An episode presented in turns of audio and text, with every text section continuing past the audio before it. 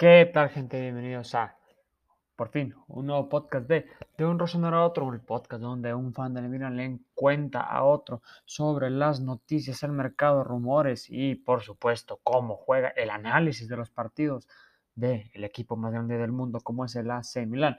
Después de tanto tiempo, por fin estamos grabando nuevamente. Me encuentro grabando nuevamente este nuevo podcast en el último episodio, lo acabo de oír, de hecho, este, bueno, hoy es, solo para que tengan un poco de contexto, 28 de octubre, el último podcast lo grabé hace exactamente 14 días, el 14 de octubre, veníamos de ganarle de visita al Atalanta, un partido eh, que recordarán todos, recordaremos todos que fue un partido muy raro con ese gol tempranero de David de Calabria, con las tarjetas rojas al Atalanta, etcétera, etcétera. Un partido, no, no, no, de hecho, creo que no hubo tarjetas rojas en el Atalanta, sino hubo errores defensivos, es lo que acabo de acordarme. Claro que sí, el gol que cae al medio tiempo por parte de San Tonali, error de, eh, por parte de error de la defensa del Atalanta, y eso nos dio muchas, mucha ventaja para, para poder terminar ganando ese encuentro. Bueno, y como ya mencioné, el 14 de octubre fue grabado ese último podcast. Tan solo dos días después, el día 16 de octubre, juega el Milan en casa contra el Elas Verona. Estaremos analizando hoy cómo es que el Milan pudo pasar por estos últimos tres partidos de liga junto con uno de Champions por ahí en medio, que fue el tan ansiado partido contra el Porto. Estaremos analizando primero que nada Milan Verona, luego Porto Milan, Boloña Milan y Milan Torino, partido que fue que se jugó hace apenas dos días. Y bueno, comenzando por el partido contra el Verona, eh, bueno, era el partido volviendo de la fecha FIFA, muchos de nuestros jugadores titulares se fueron con sus respectivas selecciones internacionales y bueno, para nuestra sorpresa, Teo Hernández y Ibrahim Díaz vuelven los dos positivos de COVID, tristemente. Entonces fue un partido eh, especialmente alarmante para la plantilla, para nosotros. Eh, fue un partido complicado y ese será este, la tendencia durante estos cuatro partidos que analizaremos hoy. La plantilla titular del Milan, partido contra Lelas, Calabria, Tomori, Romagnoli, Fodévalo, ya que no se encontraba, como ya mencioné, Teo Hernández, de contenciones Benacer Kessie, Salemakers, Maldini, Revich y Oliver Giroud en un partido contra el Elas Verona en el cual terminamos remontándole un 2-0. No, no, no, perdón. No, sí, sí, claro. Un 2-0 al Elas Verona. Fue un partido complicadísimo. Fue un partido eh, muy trabado por parte del Milan. Y aquí, desde aquí, desde este partido, me surgió una preocupación impresionante. Bueno, empezando porque Tataruzano no es buen portero para nada. Yo que soy mexicano, estoy seguro que si, por ejemplo, Ochoa o incluso el portero de las Chivas, el portero, un buen portero de la Liga Mexicana sería mejor que Tataruzano. Yo recordaba a Tataruzano de la temporada pasada como un portero bueno, como un portero banca que cada vez que juega también demuestra tener seguridad y eh, a los fans, a los tifosi del Milan también nos causa tranquilidad el tenerlo como portero sustituto, pero desde que empezó a jugar, desde este partido que empezó a jugar debido a la lesión de Kevin Meñán, este, sinceramente fue el portero no ha sido clave todavía para dar un para que el Milan haya perdido algún partido, pero con Kevin Meñán estoy seguro que hubiéramos recibido uno o dos goles menos de todos los goles que recibimos entre estos cuatro partidos a analizar. Y bueno, por supuesto las dos, bueno, yo siempre he dicho que el equipo Rossoneri siempre juega alrededor de Teo Hernández, así como podrán recordar que Brasil juega para Neymar, que Barça jugaba para Lionel Messi. Bueno, yo considero desde hace mucho que el Milan juega para Teo Hernández, lo cual es muy raro, claro, eh, un equipo jugando para un lateral, eh, sí es completamente muy extraño, pero como ya he mencionado en podcast anteriores, recuerdo ver a Leao, que se supone que es el volante por izquierda, yéndose casi como delantero centro o, incluso cambiándose de banda para ir por derecha solamente para dejarle el hueco a Teo Hernández de jugar casi casi como un segundo delantero. Y no es queja para nada, es raro, pero no es queja debido a que el Milan le ha funcionado jugar así, como podrán ver los resultados en esta temporada. Eh, y Teo Hernández hace un gran labor. Eh, defensivamente no es para nada malo. Recuerdo que cuando llegó, llegó al Milan atacaba mucho y es lo que hace hasta el día de hoy, atacar. Pero yo recuerdo que al comienzo Teo Hernández eh, defensivamente no era el mejor y vaya que ha estado mejorando para hoy ser uno de los mejores laterales del mundo, pero sin duda alguna, eh, top 3, top 5 laterales izquierdos del mundo, yo creo que todos tenemos claro que sí lo es, ha mejorado mucho, como ya mencioné, defensivamente y bueno, atacando, pues ya saben que Teo Hernández no es solo el que anota muchos goles o el que pone buenos pases de gol, sino es el que crea el dinamismo en la plantilla es el jugador que cuando Revich no se encuentra jugando bien y Leao nomás hace amagues, empalagándose como siempre. Este, Teo Hernández es el que nos salva, Teo Hernández es el que abre los huecos, el que confunda la defensa del rival.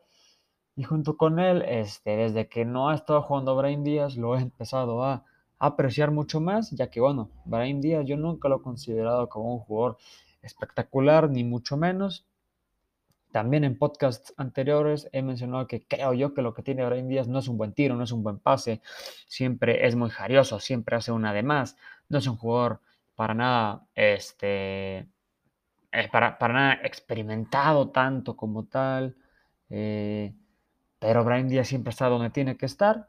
Y si tiene que estar en el lugar A para meter el gol, porque la pelota va a estar en el lugar A dentro de 5 o 10 segundos, Brian Díaz sabe que el balón va a estar ahí y está ahí Brian Díaz para anotar el gol, al igual que su movimiento fuera del balón, su movimiento sin el balón, pues también es, eh, es muy, muy, muy, muy, muy bueno, porque junto con Teo Hernández, eh, el Milan suele jugar mucho al contraataque y Teo Hernández es una fuente, es la fuente de salida principal del equipo pero Brian Díaz es el que va abriendo los huecos, es el otro jugador rápido que tenemos, aparte de Leao, es el jugador que abre huecos. Y bueno, sin tener a estos dos jugadores, el Milan batalla mucho para poder encontrar las oportunidades de gol. En este partido del Milan-Verona, bueno, terminamos con un gol de Kessie, con un gol de Giroud, pero el gol de Kessie fue penal y con un autogol del Hellas un partido que fácilmente pudimos haber empatado en casa, en el Sanchiro, un partido que ya era algo alarmante y sí llegábamos llegábamos con, la, con otra victoria al partido de Champions, pero no, pero no jugando bien y preocupados por todas las lesiones, por todos los bancas, los sustitutos con el que el equipo rossoneri se encontraba jugando. Y es justo lo que se demostró en casa del Porto en la, en la Champions. El Milan nunca en su historia había perdido sus tres primeros partidos en grupos eh, en la UEFA Champions League. Y bueno, como podrán saber, fue lo que sucedió.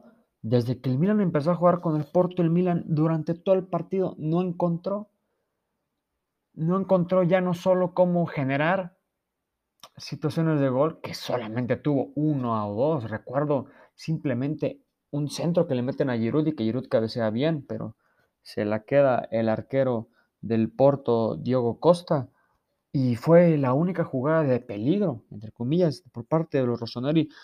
O que yo recuerde, el Porto supo jugar bien con el Milan, supo cómo se planteaba el, cómo se planteó el Milan y cómo se, cómo se suele plantear en el campo de juego. Y el Milan no podía dar dos pases buenos, todo el partido defendiendo, el primer tiempo fue una masacre por parte del equipo portugués al equipo italiano que terminó milagrosamente 0-0, claro. Al menos yo ya sabía que lo inminente se venía, que era un gol del Porto, o tal vez si un milagro pasaría, ¿no? Y el Milan despertaría, pero claramente no fue así, cae el gol de 10 en el 65 y este partido estuvo mucho más cerca de quedar 2-0 a quedar 1-1. Eh, terminé muy triste en ese, en ese juego porque, bueno, perdimos nuestro primer partido contra el Liverpool, pero yo terminé feliz. Yo, te, bueno, tal vez no feliz, pero terminé, este, se podría decir, agradecido por ver a la plantilla jugar como jugó. Estos últimos 7, 8 años han sido una pesadilla y verlos jugar así contra el Liverpool, contra un top, top 3, top 5 mundial, aunque hayamos perdido, fue realmente un honor ver a los Rossoneri de esa forma, ¿no? Que están volviendo a poner su nombre entre los grandes de Europa, que están volviendo a estar donde tenemos que estar, etcétera, etcétera. Terminé este, feliz por cómo jugaron la plantilla contra el Liverpool, contra el Athletic termino enojado, pero por el hecho, pero no con el equipo como tal, sino por las injusticias del partido, un partido que debimos de haber ganado, ganado, si no hubieras eh, salido la tarjeta roja, a que sí, hubiéramos ganado el encuentro, un partido que por lo menos pudimos haber empatado y, terminamos perdiendo.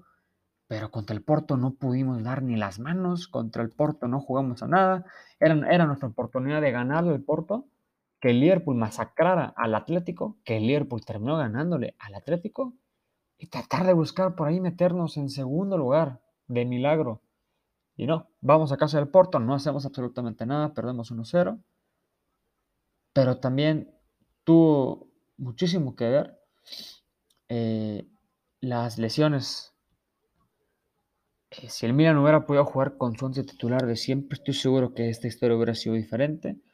Tal vez si no hubiéramos jugado como todos esperamos que jugáramos, de que muy bien, ganándole al Porto, porque Milan venía enrachado y seguimos enrachados en liga. Tal vez si hubiéramos podido conseguir al menos un empate con alguna jugada de Brahim por ahí, un desborde de Teo, alguna jugada buena de Revich, que Revich no juega, se lesiona Revich, entonces no tenemos a Revich, Ibrahim, Teo Hernández, Meñán, entre muchos otros lesionados, pero estos son los más importantes. En el minuto 58 sale Giroud, entra Zlatan, Zlatan no hace absolutamente nada. Krunic como trecuartista no sabe, no sabe, parece ser que no sabe cómo jugar fútbol desde ahí. Fodevalo es buen jugador. Eh, fácilmente pudo haber sido incluso uno de los jugadores del partido para el Milan. Pero Fodevalo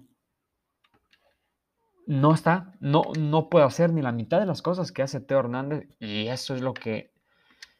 Y eso es por, por qué le afecta tanto a los Rossoneri cuando no juega Teo Hernández, ¿no? Porque sí, claro, bueno, acabo de mencionar, lo volveré a repetir, fue de balón no es para nada mal lateral y lo demostró en el partido siguiente a este, que fue el partido de liga contra el Boloña, si no mal recuerdo, fue de balón es buen lateral, pero a su edad, con su experiencia, no puede hacer ni la mitad de las cosas que hace el top 2, top 3 lateral izquierdo del mundo, como es Teo Hernández, y el Milan se acostumbró tanto a jugar con Teo Hernández que, bueno, cuando no está, le cuesta generar jugadas de gol. Y, si, y sin Brian Díaz, el equipo enfrente no se encuentra con nadie. Brian Díaz se llevaba muy bien este, con los volantes por izquierda y por, y por derecha. Se entendían muy bien entre, entre el español Leao y Salemakers y Krunic absolutamente no conecta con nadie. Krunic aparece siempre solo o no aparece de plano. No más Krunic no. Y Giroud, bueno, parece ser que Giroud ya perdió ese toque que tenía al principio de la temporada. Oliver Giroud mete goles cuando se deben de meter goles, pero ya no es un jugador que pueda salvar al equipo en todos los partidos durante los 90 minutos. El Milan termina perdiendo contra el Porto, terminamos tristes. No grabo podcast, por supuesto. Eh, un Milan muy pobre. Pero volvemos a la Serie A el sábado 23 de octubre. Milan, Boloña de visita contra Boloña. Un partido otra vez que nos cuesta. Yo en mi Twitter recuerdo que puse, bueno, se viene doble fecha. Boloña y Torino. Estoy segurísimo que si Teo Hernández y Brian Díaz no vuelven para estas fechas, vamos a tener nuestra primera derrota. O segurísimo vamos a perder puntos en liga.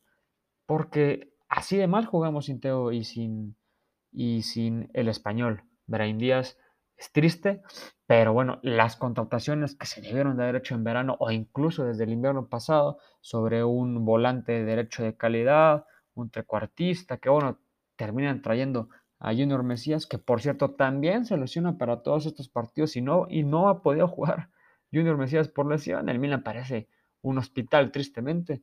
Pero contra el, contra el Boloña empezamos ganando 2-0 con Leao, con gol de Leao, un golazo de Leao, pero que Leao mete un gol, se la quiere mucho y bueno, ya em, em, empieza con sus amagues y con todo. Y con todas sus jugadas demás, ya saben cómo es. El portugués que tiene mucho potencial, pero muy posiblemente no lo alcance, tal vez, o al menos en el corto, en el corto plazo, perdón, debido a, pues esto, ¿no? Que, que se la cree mucho, que se emociona además, que no termina por fallar la jugada Y bueno, el segundo gol cae de Calabria, que si no mal recuerdo es de un córner, le queda de rebote. Y Calabria está donde tiene que estar y mete un trayazo, rompe la red casi, casi el lateral derecho italiano. Y bueno, con esto demuestra que él tiene que ser el capitano, porque es la única pieza que es indiscutible en esta plantilla. Tal vez junto con Tomori, tal vez junto, bueno, con Kiar sí lo pueden. Es que Kiar y Tomori Siento que sí los pueden alternar un poco con el capitano. Teo Hernández eh, también creo que es indiscutible, pero sí lo pueden rotar un poco con Fode Valor y así con todas las posiciones, con todas las otras posiciones. Pero Calabria es el indiscutible, es italiano y el capitano. Y bueno, Calabria tiene que estar sí o sí. Y yo he dicho que desde la temporada pasada Calabria era y es el mejor lateral derecho de la liga este gol. Creo yo que lo confirmo. Defensivamente también es una roca Calabria. Se entiende con todos los compañeros, se entiende el esquema de Stefano Pioli. Y bueno, Calabria mete el 2-0. Nos vamos al medio tiempo. Y bueno, yo este, feliz. Eh, ya daba los tres puntos en la, en la, en la, pues en la bolsa. Pensé, bueno, lo que puse por Twitter de que sin Brahim y, sin Teo íbamos a, perder puntos en alguno de estos dos partidos. Bueno, en este no se dio, gracias a Dios. Veremos contra el Torino que ese es el, que, el, más, el rival más preocupante, por supuesto. Pero bueno, eh, nos vamos al medio tiempo. Slatan que comenzó de titular el encuentro jugando el peor partido de su vida. Malísimo, Slatan malísimo. Es el que le pone la asistencia a Leao, un buen, un, ¿qué fue? Un buen pase por la banda izquierda, pero aparte de eso, Slatan sinceramente da pena y además de pena, preocupación más que nada, que era lo más alarmante, ¿no? Por parte del el jugador de, de, 40 años, casi casi recién cumplidos. Eh, un mal partido. Entonces, ¿qué pasa? Empieza el segundo tiempo. En el minuto 49, corner para el Boloña. Y bueno, autogol de Slatan para terminar de sellar su malísimo partido. Y en el minuto 52, un desborde de Barrow. Por Dios mío santo, Barrow rompe la defensa del Milan y una mal salida de Tataruzano. O sea, claro que es un uno contra uno y que siempre el delantero va a, tener las de ganar, las de anotar el gol, pero Tataruzano sale realmente mal. Tiene varios errores el portero romaní en, este encuentro, pero nos salvó que en el minuto 20 le sacaron tarjeta roja a Suamoro por parte del Boloña, que bueno, aunque el Boloña siguiera jugando con 10, nos meten dos goles, nos empatan, y justo seis minutos después del, segundo gol cae el milagro del Milan. Si no hubiera sido por esto, el Milan no hubiera podido ganar el encuentro. Así de mal jugamos este partido. Cae una tarjeta roja para Roberto Soriano, que no recuerdo si era, si fue esta segunda tarjeta o la primera tarjeta la que no se merecía ser tarjeta roja, pero ni de chiste. Creo que es esta de Roberto Soriano, que sinceramente recuerdo que es una, una, una falta al borde del área que Krunic iba, que le mandan un balón por arriba a Krunic, si no mal recuerdo, y Krunic iba a quedar pues solo, entre comillas, contra el portero del Boloña, pero le, o le iban a ganar en velocidad o le iban a, ganar en fuerza. O estoy seguro que Krunic no hubiera podido quedar en el uno contra uno, no era jugada clara de gol, sí hay falta por parte del, jugador del Boloña, y bueno, el, árbitro decide por sacar tarjeta roja, es un partido de 9 contra 11 ahora, pero el Boloña se mete tan atrás, mete a todos tan atrás, que bueno, el partido sí parece que era 11 contra 11. Puso un tuit que decía de que bueno, estamos 9 contra 11 en papel, pero Salemakers es tan malo que prácticamente está jugando para el equipo rival, así que yo considero esto un 10 contra 10. Pero, pero ya, este, sin hacer estos chistes, eh, el Boloña se mete con todos atrás que no se nota que están jugando con dos jugadores menos. El Milan intenta, intenta, intenta, no cae el gol. Sinceramente, yo ya daba el partido por empate. Todo el Twitter del Milan, todos los tifosi andábamos ya insultando a todos, que el Milan no, que no puede ser, que este no es un equipo para ganar un Scudetto, hasta que cae un córner alrededor del minuto 82 o 83, que en un rebote termina por agarrarla de volea al borde del, del área el argelino el, argelino, perdón, el Warrior, Ismael Benacer, termina por salvarnos, cae el 3-2 y por supuesto el Boloña ya se derrumba, con dos jugadores menos ya era imposible anotarle al Milan, pero sinceramente ese gol fue un milagro para nosotros, para luego acabar con un gol de Zlatan que simplemente para simplemente fue pura formalidad por parte del el sueco. El Milan termina ganando de visita contra el Boloña 4-2.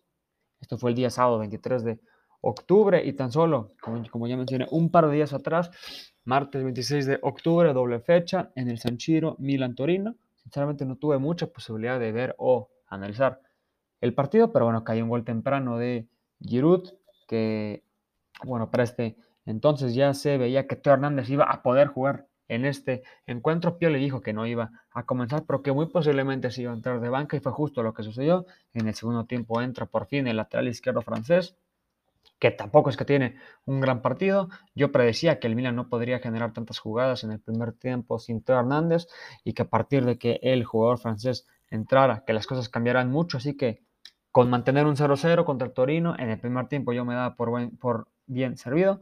Al final termina cayendo ese gol de Giroud con asistencia de Krunic. Bueno, tanto que le tiró a Krunic y es el que mete la asistencia. Y a partir de ahí el Milan, eh, un partido muy trabado.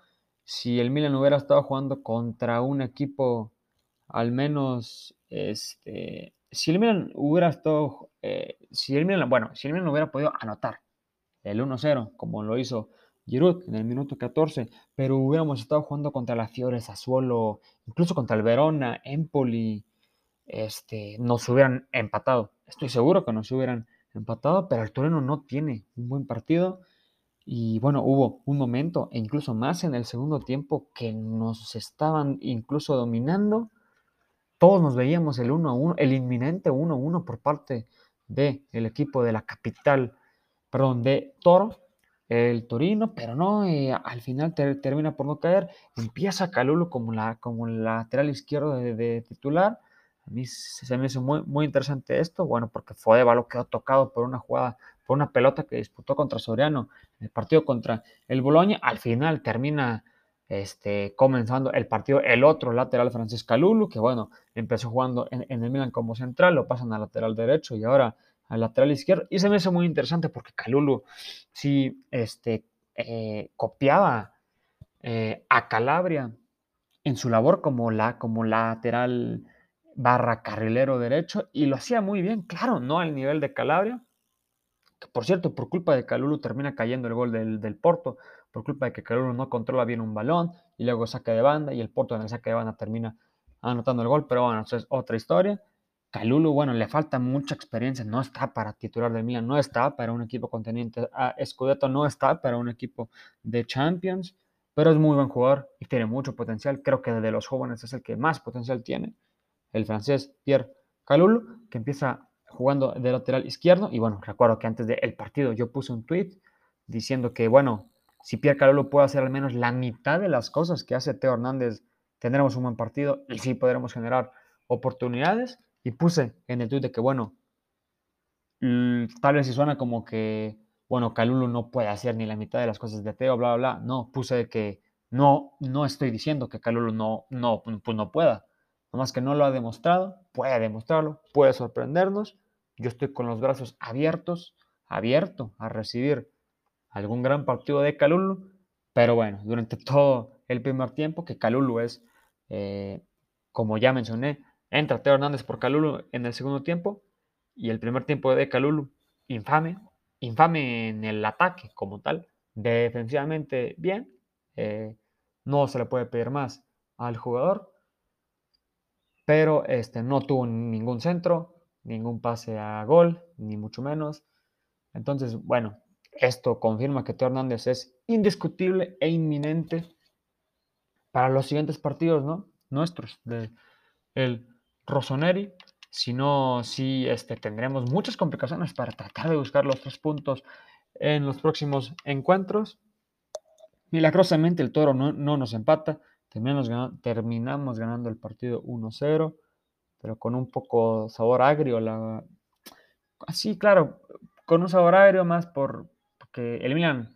Bueno, también hay que, hay que aplaudir al equipo que estamos jugando con con la mitad de sustitutos y si de por sí el equipo titular no se veía tan fuerte al inicio de la temporada debido a que nos faltó un trecuartista y o volante derecho, aún así el Milan jugando con los sustitutos de esa plantilla, seguimos invictos. Seguimos invictos y bueno, cuando el Milan le gana al Boloña, el partido anterior a este último que fue contra el Toro, el Napoli empata contra el equipo de la capital, contra la Loba, pierde por supuesto dos puntos, dos posibles puntos, y el Milan es ahora puntero de la liga, diciendo lo mal que jugamos contra el Porto, el milagro contra el Boloña, el agrio, el mal sabor de boca que nos quedó en este último partido contra el Toro, bueno, somos primeros de liga. Después de 10 partidos jugados, somos punteros, empatados por supuesto con el Napoli, 9 victorias, un empate, 0 derrotas. Primer y segundo lugar, Napoli y Milan, 28 y con 7 puntos menos el Inter. Es impresionante la, temporada del Milan, los Rossoneri, ni la plantilla, ni mucho menos nosotros los tifosi nos imaginábamos este momento. Bueno, nos imaginábamos que así jugaríamos en liga, que es todo lo contrario como estamos jugando en Champions. En Champions necesitamos soltarnos más, necesitamos jugar con más calma, porque cómo puede ser que en liga vamos así y en Champions no le podemos ni ganar ni sacar un punto al Porto. Claro, en liga no hemos tenido partidos importantes salvo contra la Lazio y contra la Juve. Terminamos ganándole a la Lazio, terminamos empatando milagrosamente contra una Juve que venía de su peor comienzo en su historia. Un partido que debimos de haber ganado, pero el Milan no se ha enfrentado a más rivales fuertes.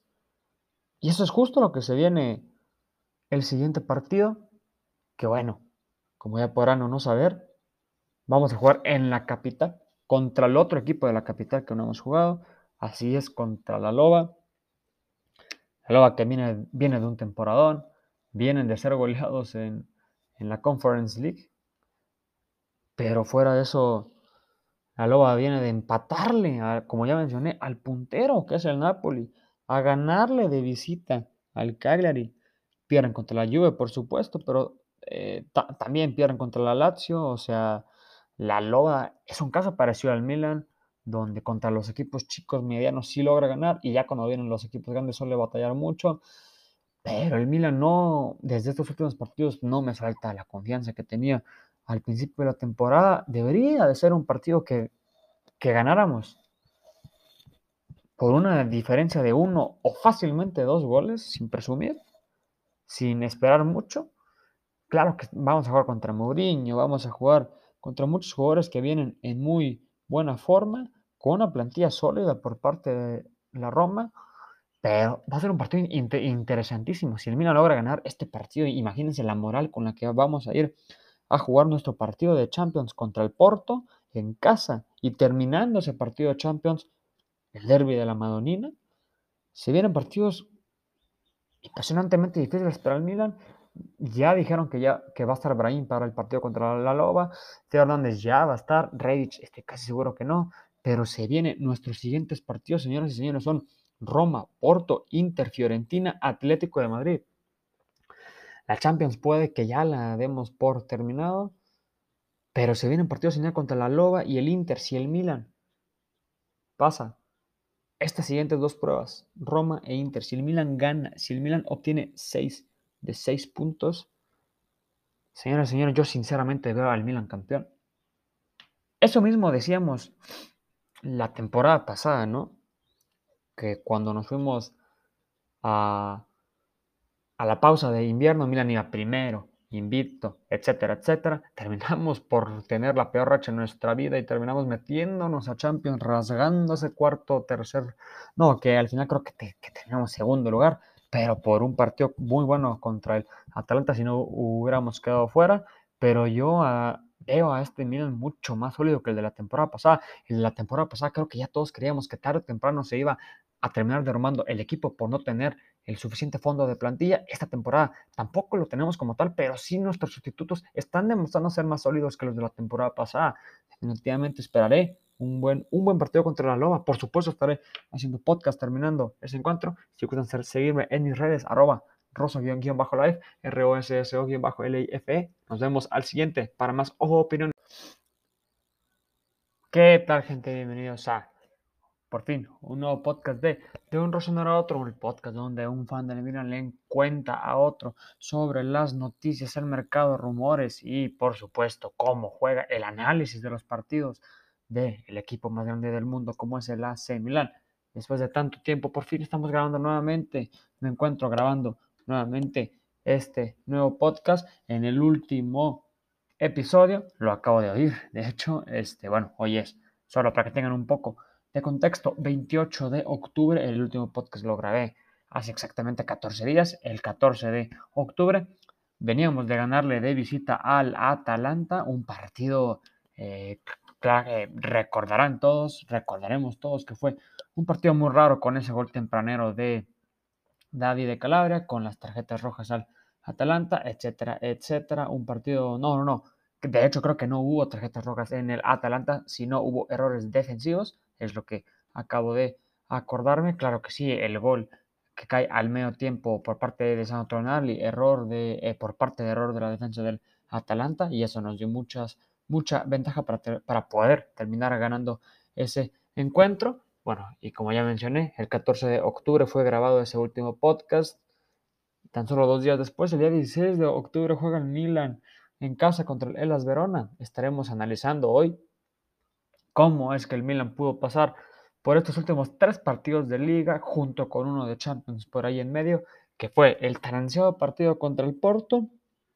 Estaremos analizando primero que nada Milan Verona, luego Porto Milan, Boloña Milan y Milan Torino, partido que fue que se jugó hace apenas dos días bueno, comenzando por el partido contra el Elas Verona, eh, bueno, era el partido volviendo de la fecha FIFA, muchos de nuestros jugadores titulares se fueron con sus respectivas selecciones internacionales y bueno, para nuestra sorpresa, Teo Hernández y Ibrahim Díaz vuelven los dos positivos de COVID, tristemente. Entonces fue un partido eh, especialmente alarmante para la plantilla, para nosotros. Eh, fue un partido complicado y ese será este, la tendencia durante estos cuatro partidos que analizaremos hoy. La plantilla titular del Milan, partido contra Lelas, Calabria, Tomori, Romagnoli, Fodévalo, ya que no se encontraba, como ya mencioné, Teo Hernández, de contenciones Benacer Kessie, Salemakers, Maldini, Revich y Oliver Giroud en un partido contra el Las Verona en el cual terminamos remontándole un 2-0. No, no, no, perdón. No, sí, sí, claro. Un 2-0 al Elas Verona. Fue un partido complicadísimo. Fue un partido eh, muy trabado por parte del Milan. Y aquí, desde aquí, desde este partido, me surgió una preocupación impresionante. Bueno, empezando porque Tataruzano no es buen portero para nada yo que soy mexicano, estoy seguro que si, por ejemplo, Ochoa o incluso el portero de las Chivas, el portero, un buen portero de la Liga Mexicana sería mejor que Tataruzano. Yo recordaba a Tataruzano de la temporada pasada como un portero bueno, como un portero banca que cada vez que juega también demuestra tener seguridad y eh, a los fans, a los tifosi del Milan también nos causa tranquilidad el tenerlo como portero sustituto, pero desde que empezó a jugar, desde este partido que empezó a jugar debido a la lesión de Kevin Meñán, este, sinceramente fue el portero no ha sido clave todavía para dar un para que el Milan haya perdido algún partido, pero con Kevin Meñán estoy seguro que hubiéramos recibido uno o dos goles menos de todos los goles que recibimos entre estos cuatro partidos a analizar. Y bueno, por supuesto las dos bueno, yo siempre he dicho que el equipo Rossoneri siempre juega alrededor de Teo Hernández, así como podrán recordar que Brasil juega para Neymar, que Barça jugaba para Lionel Messi. Bueno, yo considero desde hace mucho que el Milan juega para Teo Hernández, lo cual es muy raro, claro, eh, un equipo jugando para un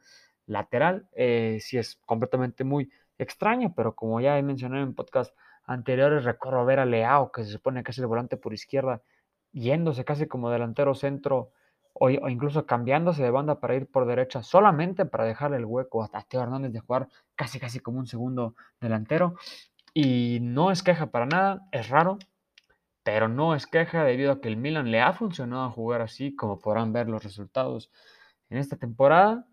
Eh, y Teo Hernández hace un gran labor. Eh, defensivamente no es para nada malo. Recuerdo que cuando llegó, llegó al Milan atacaba mucho y es lo que hace hasta el día de hoy, atacar.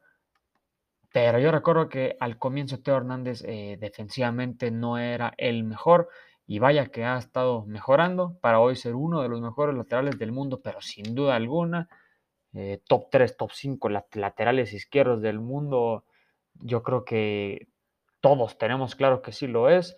Ha mejorado mucho, como ya mencioné, defensivamente. Y bueno, atacando, pues ya saben que Teo Hernández no es solo el que anota muchos goles o el que pone buenos pases de gol, sino es el que crea el dinamismo en la plantilla. Es el jugador que cuando Revich no se encuentra jugando bien y Leao nomás hace amagues, empalagándose como siempre, este, Teo Hernández es el que nos salva, Teo Hernández es el que abre los huecos, el que confunda la defensa del rival. Y junto con él, este, desde que no ha estado jugando Brian Díaz, lo he empezado a apreciar mucho más, ya que, bueno, Brian Díaz yo nunca lo he considerado como un jugador espectacular, ni mucho menos. También en podcasts anteriores he mencionado que creo yo que lo que tiene Brian Díaz no es un buen tiro, no es un buen pase, siempre es muy jarioso, siempre hace una de más, no es un jugador para nada, este, eh, para, para, nada experimentado tanto como tal. Eh, pero Brian Díaz siempre está donde tiene que estar. Y si tiene que estar en el lugar A para meter el gol, porque la pelota va a estar en el lugar A dentro de 5 o 10 segundos, Brian Díaz sabe que el balón va a estar ahí y está ahí Brian Díaz para anotar el gol. Al igual que su movimiento fuera del balón, su movimiento sin el balón, pues también es eh, es muy, muy, muy, muy, muy bueno, porque junto con Teo Hernández, eh, el Milan suele jugar mucho al contraataque y Teo Hernández es una fuente, es la fuente de salida principal del equipo, pero Brian Díaz es el que va abriendo los huecos, es el otro jugador rápido que tenemos, aparte de Leao, es el jugador que abre huecos. Y bueno, sin tener a estos dos jugadores, el Milan batalla mucho para poder encontrar las oportunidades de gol. En este partido del Milan Verona, bueno, terminamos con un gol de Kessie, con un gol de Giroud, pero el gol de Kessie fue de penal y con un autogol del Hellas, un partido que fácilmente pudimos haber empatado en casa, en el San un partido que ya era algo alarmante y sí llegábamos llegábamos con, la, con otra victoria al partido de Champions, pero no, pero no jugando bien y preocupados por todas las lesiones, por todos los bancas, los sustitutos con el que el equipo rossoneri se encontraba jugando. Y es justo lo que se demostró en casa del Porto en la, en la Champions. El Milan nunca en su historia había perdido sus tres primeros partidos en grupos eh, en la UEFA Champions League. Y bueno, como podrán saber, fue lo que sucedió. Desde que el Milan empezó a jugar con el Porto, el Milan durante todo el partido no encontró, no encontró ya no solo cómo generar situaciones de gol que solamente tuvo uno o dos. Recuerdo simplemente un centro que le meten a Giroud y que Giroud cabecea bien, pero se la queda el arquero del Porto, Diogo Costa, y fue la única jugada de peligro, entre comillas, por parte de los Rossoneri. O que al menos yo recuerde, el Porto supo jugar bien con el Milan, supo cómo se planteaba el, cómo se planteó el Milan y cómo se, cómo se suele plantear en el campo de juego y el Milan no podía dar dos pases buenos, todo el partido defendiendo. El primer tiempo fue una masacre por parte del equipo portugués al equipo italiano que terminó milagrosamente 0-0, claro. Al menos yo ya sabía que lo inminente se venía, que era un gol del Porto, o tal vez si un milagro pasaría, ¿no? Y el Milan despertaría, pero claramente no fue así, cae el gol de 10 en el 65 y este partido estuvo mucho más cerca de quedar 2-0 a quedar 1-1. Eh, terminé muy triste en ese, en ese juego porque, bueno, perdimos nuestro primer partido contra el Liverpool, pero yo terminé feliz. Yo, te, bueno, tal vez no feliz, pero terminé, este, se podría decir, agradecido por ver a la plantilla jugar como jugó. Estos últimos 7, 8 años han sido una pesadilla y verlos jugar así contra el Liverpool, contra un top, top 3 top 5 mundial, aunque hayamos perdido, fue realmente un honor ver a los Rossoneri de esa forma, ¿no? Que están volviendo a poner su nombre entre los grandes de Europa, que están volviendo a estar donde tenemos que estar, etcétera, etcétera. Terminé este, feliz por cómo jugaron la plantilla contra el Liverpool, contra el Athletic termino enojado, pero por el hecho, pero no con el equipo como tal, sino por las injusticias del partido, un partido que debimos de haber ganado, ganado, si no hubieras eh, salido la tarjeta roja, a que sí, hubiéramos ganado el encuentro, un partido que por lo menos pudimos haber empatado y, terminamos perdiendo, pero contra el Porto no pudimos dar ni las manos, contra el Porto no jugamos a nada, era, era nuestra oportunidad de ganar el Porto, que el Liverpool masacrara al Atlético, que el Liverpool terminó ganándole al Atlético, y tratar de buscar por ahí meternos en segundo lugar, de milagro. Y no, vamos a casa del Porto, no hacemos absolutamente nada, perdemos 1-0. Pero también tuvo muchísimo que ver eh, las lesiones. Eh, si el Milan hubiera podido jugar con su once titular de siempre, estoy seguro que esta historia hubiera sido diferente. Tal vez si no hubiéramos jugado como todos esperamos que jugáramos, de que muy bien, ganándole al Porto, porque Milan venía enrachado y seguimos enrachados en liga. Tal vez si hubiéramos podido conseguir al menos un empate con alguna jugada de Brahim por ahí, un desborde de Teo, alguna jugada buena de Rebic, que Rebic no juega, se lesiona Rebic, entonces no tenemos a Rebic, Brahim, Teo Hernández, Meñán, entre muchos otros lesionados, pero estos son los más importantes. En el minuto 58 sale Giroud, entra Zlatan, Zlatan no hace absolutamente nada. Krunic como trecuartista no sabe, no sabe, parece que no sabe cómo jugar fútbol desde ahí. Fodevalo es buen jugador. Eh, fácilmente pudo haber sido incluso uno de los jugadores del partido para el Milan. Pero Fodevalo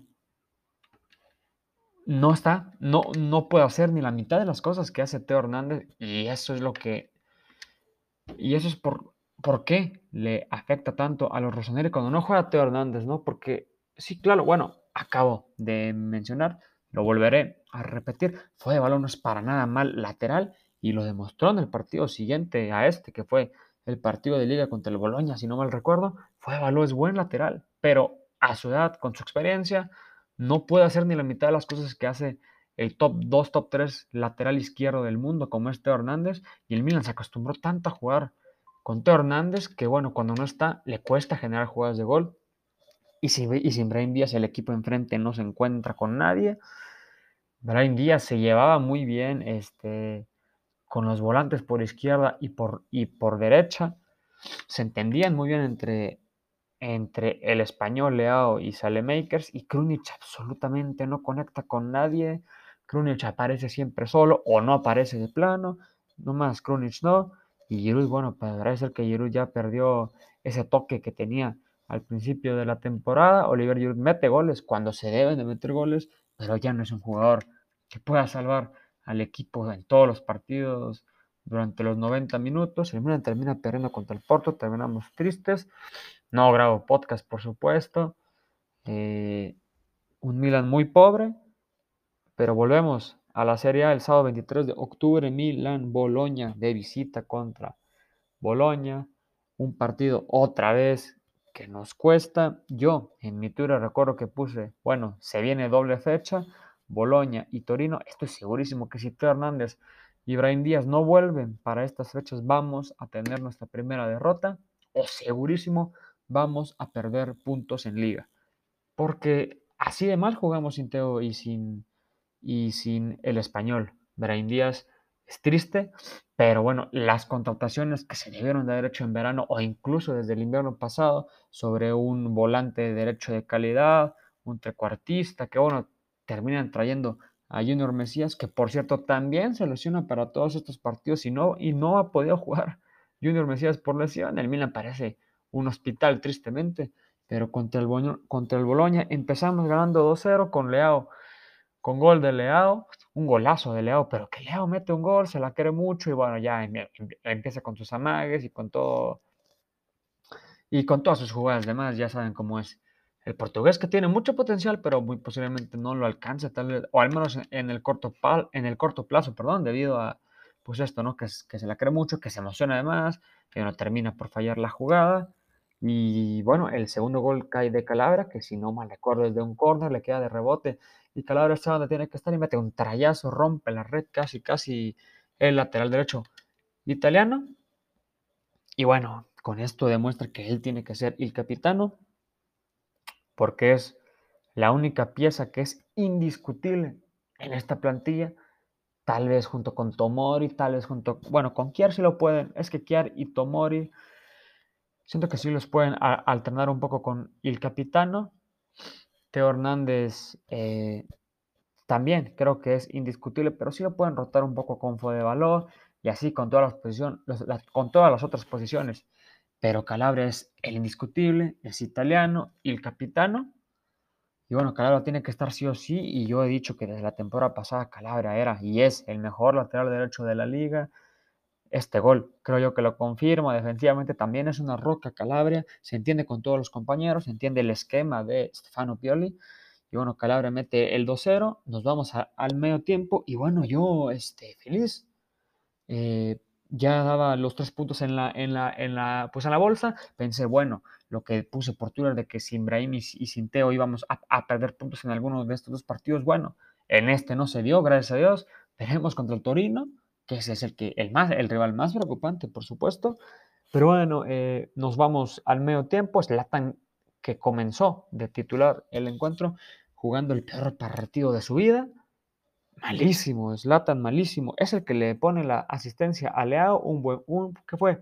Un buen pase por la banda izquierda, pero aparte de eso, Slatan sinceramente da pena y además de pena, preocupación más que nada, que era lo más alarmante, ¿no? Por parte del el jugador de, 40 años, casi casi recién cumplidos. Eh, un mal partido. Entonces, ¿qué pasa? Empieza el segundo tiempo. En el minuto 49, corner para el Boloña. Y bueno, autogol de Slatan para terminar de sellar su malísimo partido. Y en el minuto 52, un desborde de Barrow. Por Dios mío santo, Barrow rompe la defensa del Milan y una mal salida de Tataruzano. O sea, claro que es un uno contra uno y que siempre el delantero va a, tener las de ganar, las de anotar el gol, pero Tataruzano sale realmente mal. Tiene varios errores el portero romaní en, este encuentro, pero nos salvó que en el minuto 20 le sacaron tarjeta roja a Subamoro por parte del Boloña, que bueno, aunque el Boloña siguiera jugando con 10, nos meten dos goles, nos empatan, y justo seis minutos después del, segundo gol cae el milagro del Milan. Si no hubiera sido por esto, el Milan no hubiera podido ganar el encuentro. Así de mal jugamos este partido. Cae una tarjeta roja para Roberto Soriano, que no recuerdo si era, si fue esta segunda tarjeta o la primera tarjeta la que no se merecía ser tarjeta roja, pero ni de chiste. Creo que es esta de Roberto Soriano, que sinceramente recuerdo que es una, una, una falta al borde del área que Krunic iba, que le mandan un balón por arriba a Krunic, si no mal recuerdo, y Krunic iba a quedar pues solo, entre comillas, contra el portero del Boloña, pero le, o le iban a ganar en velocidad o le iban a, ganar en fuerza. O estoy seguro que Krunic no hubiera podido quedar en el uno contra uno, no era jugada clara de gol, sí hay falta por parte del, jugador del Boloña, y bueno, el, el árbitro decide por sacar tarjeta roja, es un partido de 9 contra 11 ahora, pero el Boloña se mete tan atrás, mete a todos tan atrás, que bueno, el partido sí parece que era 11 contra 11. Puso un tweet que decía de que bueno, estamos 9 contra 11 en papel, pero Salemakers es tan malo que prácticamente está jugando para el equipo rival, así que yo considero esto un 10 contra 10. Pero, pero ya, este, sin hacer estos chistes, eh, el Boloña se mete con todos atrás que no se nota que están jugando con dos jugadores menos. El Milan intenta, intenta, intenta, no cae el gol. Sinceramente, yo ya daba el partido por empate. Todo el Twitter del Milan, todos los tifos y andábamos ya insultando a todos que el Milan no, que no puede ser, que este no es un equipo para ganar un Scudetto, hasta que cae un córner alrededor del minuto 82 o 83, que en un rebote termina por agarrarla de volea al borde del, del área el argelino el, argelino, perdón, el Warrior, Ismael Benacer, termina por salvarnos, cae el 3-2 y por supuesto el Boloña ya se derrumba, con dos jugadores menos ya era imposible anotarle al Milan, pero sinceramente ese gol fue un milagro para nosotros, para luego acabar con un gol de Zlatan que simplemente para simplemente fue pura formalidad por parte de el sueco. El Milan termina ganando de visita contra el Boloña 4-2. Esto fue el día sábado 23 de octubre y tan solo, como, ya mencioné, un par de días atrás, martes 26 de octubre, doble fecha en el San Chiro Milan-Torino. Sinceramente no tuve mucha posibilidad de ver o analizar el partido, pero bueno, cayó un gol temprano de Giroud, que bueno, para este entonces ya se veía que Teo Hernández iba a poder jugar en este encuentro. Pio le dijo que no iba a comenzar, pero que muy posiblemente se iba a entrar de banca y fue justo lo que sucedió. En el segundo tiempo entra por fin el lateral izquierdo francés, que tampoco es que tiene un gran partido. Yo predecía que el Milan no podría generar tantas jugadas en el primer tiempo sin Teo Hernández y que a partir de que el jugador francés entrara, que las cosas cambiaran mucho, así que con mantener un 0-0 contra el Torino, en el primer tiempo yo me daba por, por bien servido. Al final termina cayendo ese gol de Giroud con asistencia de Krunic. Bueno, tanto que le tiró a Krunic y es el que mete la asistencia. Y a partir de ahí el Milan, eh, un partido muy trabado si el Milan hubiera estado jugando contra un equipo al menos, este, si el Milan hubiera estado, eh, si el Milan, bueno, si el Milan hubiera podido anotar el 1-0, como lo hizo Giroud en el minuto 14, pero hubiéramos estado jugando contra la Fiore, Sassuolo, incluso contra el Verona, Empoli, este, nos hubieran empatado. Estoy seguro que nos hubieran empatado, pero el Torino no tiene un buen partido y bueno, hubo un momento, e incluso más en el segundo tiempo, que nos estaban incluso dominando. Todos nos veíamos el 1 a 1, el inminente 1 a 1 por parte del equipo de la capital, perdón, de Toro, el Torino, pero no, eh, al final termina por no caer. Empieza Calulu como, la, como lateral izquierdo de, titular. A mí se me hizo muy, muy interesante esto, bueno, porque lo quedó tocado por una jugada por una pelota que disputó contra Soriano en el partido contra el Boloña. Al final termina este, comenzando el partido el otro lateral francés Calulu, que bueno, empezó jugando en, el Milan como central, lo pasan al lateral derecho y ahora al lateral izquierdo. Y se me hizo muy interesante porque Calulu sí este, eh, copiaba eh, a Calabria en su labor como, la, como lateral barra carrilero derecho y lo hacía muy bien, claro, no al nivel de Calabria, por cierto, por culpa de Calulu termina cayendo el gol del, Porto, por culpa de que Calulu no controla bien un balón y luego saca de banda y el Porto en el saque de banda termina anotando el gol, pero bueno, eso es otra historia. Calulu, bueno, le falta mucha experiencia, no está para titular de Milan, no está para un equipo conteniente a Scudetto, no está para un equipo de Champions, pero es muy buen jugador y tiene mucho potencial. Creo que de los jóvenes es el que más potencial tiene, el francés Pierre Calulu, que empieza jugando de lateral izquierdo. Y bueno, recuerdo que antes del partido yo puse un tweet diciendo que, bueno, si Pierre Calolo puede hacer al menos la mitad de las cosas que hace Teo Hernández, tendremos un buen partido y sí podremos generar oportunidades. Y puse en el tweet de que, bueno, tal vez si suena como que, bueno, Calulu no puede hacer ni la mitad de las cosas de Teo, bla, bla, bla. No, puse que no, no estoy diciendo que Calulu no, no, pues no pueda.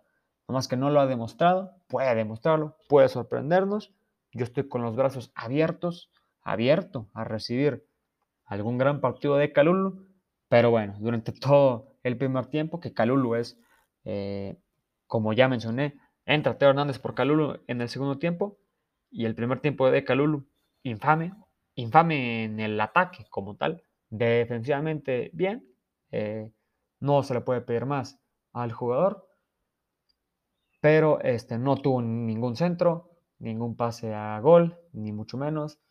Entonces, bueno, esto confirma que Teo Hernández es indiscutible e inminente para los siguientes partidos, ¿no? Nuestros, de el Rossoneri. Si no, sí este, tendremos muchas complicaciones para tratar de buscar los tres puntos en los próximos encuentros. Milagrosamente el toro no, no nos empata. Terminamos ganando, terminamos ganando el partido 1-0 pero con un poco sabor agrio. La...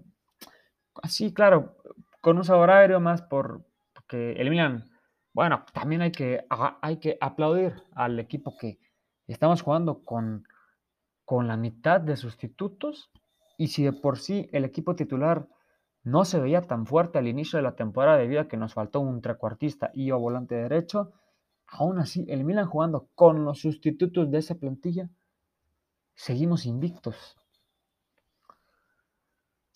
Seguimos invictos y bueno, cuando el Milan le gana al Boloña, el partido anterior a este último que fue contra el Toro, el Napoli empata contra el equipo de la capital, contra la Loba, pierde por supuesto dos puntos, dos posibles puntos, y el Milan es ahora puntero de la liga, diciendo lo mal que jugamos contra el Porto, el milagro contra el Boloña, el agrio, el mal sabor de boca que nos quedó en este último partido contra el Toro, bueno, somos primeros de liga. Después de 10 partidos jugados, somos punteros, empatados por supuesto con el Napoli, 9 victorias, un empate, 0 derrotas. Primer y segundo lugar, Napoli y Milan, 28 y con 7 puntos menos el Inter. Es impresionante la, la temporada del Milan. Los Rossoneri ni la plantilla, ni mucho menos nosotros los tifosi nos imaginábamos este momento. Bueno, nos imaginábamos que así jugaríamos en liga, que es todo lo contrario como estamos jugando en Champions. En Champions necesitamos soltarnos más, necesitamos jugar con más calma, porque cómo puede ser que en liga vamos así y en Champions no le podemos ni ganar, ni sacar un punto al Porto.